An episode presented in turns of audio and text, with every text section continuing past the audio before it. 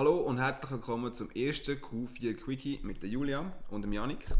Und das mal hoffentlich nicht ganz so viel Halbwissen wie sonst.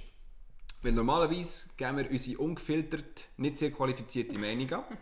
Und da mal steckt ein bisschen Recherche dahinter. Wir probieren euch mit dem Format ein bisschen etwas über Formel 1 Geschichte und die ganzen Sachen, die die Formel 1 ein bisschen ausmacht, ähm, zu informieren.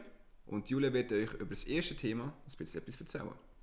1886 gilt als Geburtsstunde vom Auto. Das ist nämlich das Jahr, wo Karl Benz erstmal ein Fahrzeug mit Motor hat patentieren lassen. Und die ersten Rennen haben nicht lange auf sich warten lassen. So hat schon 1906 der Automobile Club de France das erste Mal ein Rennen unter dem Namen Grand Prix durchgeführt.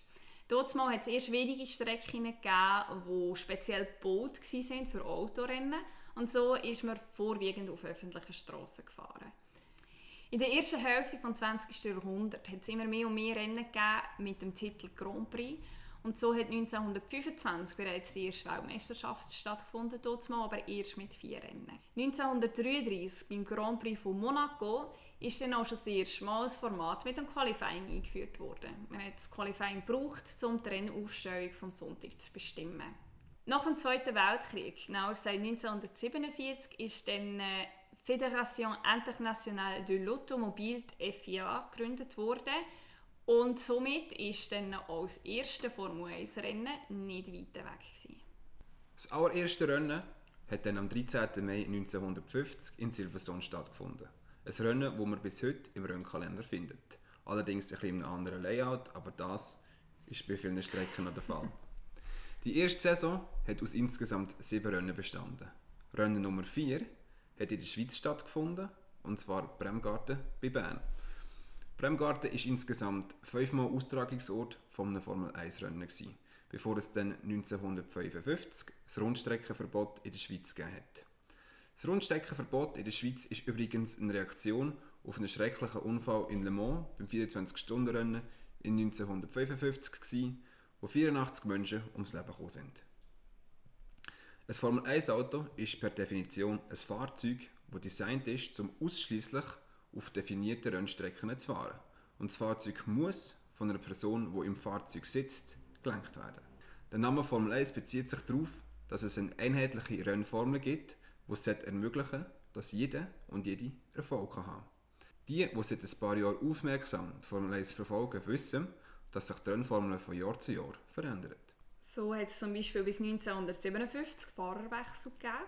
Bis 1990 hat es Streichresultate gegeben und bis 2010 hat man während der Boxenstopps müssen, dürfen, aber eigentlich müssen nachtanken. Auch die Anzahl Rennen, Teams und Fahrer hat sich immer wieder geändert. Was aber konstant geblieben ist, ist, dass die Autos immer schneller und schneller geworden sind. Und so hat es im Jahr 2020 noch etliche neue Streckenrekorde gegeben. Die aktuelle Saison besteht aus 23 Rennen, 10 Teams und 20 Fahrer. Also momentan sind es noch 23 Rennen, weil für den Australien Grand Prix, wo sollte oder hätte sollen am 21. November stattfinden, hat es noch keinen Ersatz gegeben. Also vielleicht sind wir dann schlussendlich bei, in Anführungszeichen, nur 22 Rennen diese Saison. Es gibt eine Fahrerwertung und es gibt eine Teamwertung. Aktuell führt Lewis Hamilton die Fahrerwertung an und das Mercedes AMG Petronas F1 Team führt die Teamwertung an, auch bekannt unter Konstrukteursweltmeisterschaften. Aber wir haben erst elf Rennen hinter uns, von denen insgesamt eben 23 oder 22. Wir werden es erfahren, hoffentlich gleich. und es kann noch so viel passieren. Und in der letzten Episode von Q4 könnt ihr auch nachhören, wieso das noch so viel passieren kann. Aber eben, der Titelkampf ist voll im Gange. Das war es schon wieder mit der ersten Folge von Q4 Quickie. Wie ihr seht, machen wir im Namen alle Ehre. es soll wirklich nur schnell ein kurzer, prägnanter Einblick sein in ein paar einzelne Themen aus der Formel 1. Und wir hoffen, es hat euch gefallen und sind auch bei der nächsten Folge dabei. Auf Wiedersehen. Auf Wiedersehen.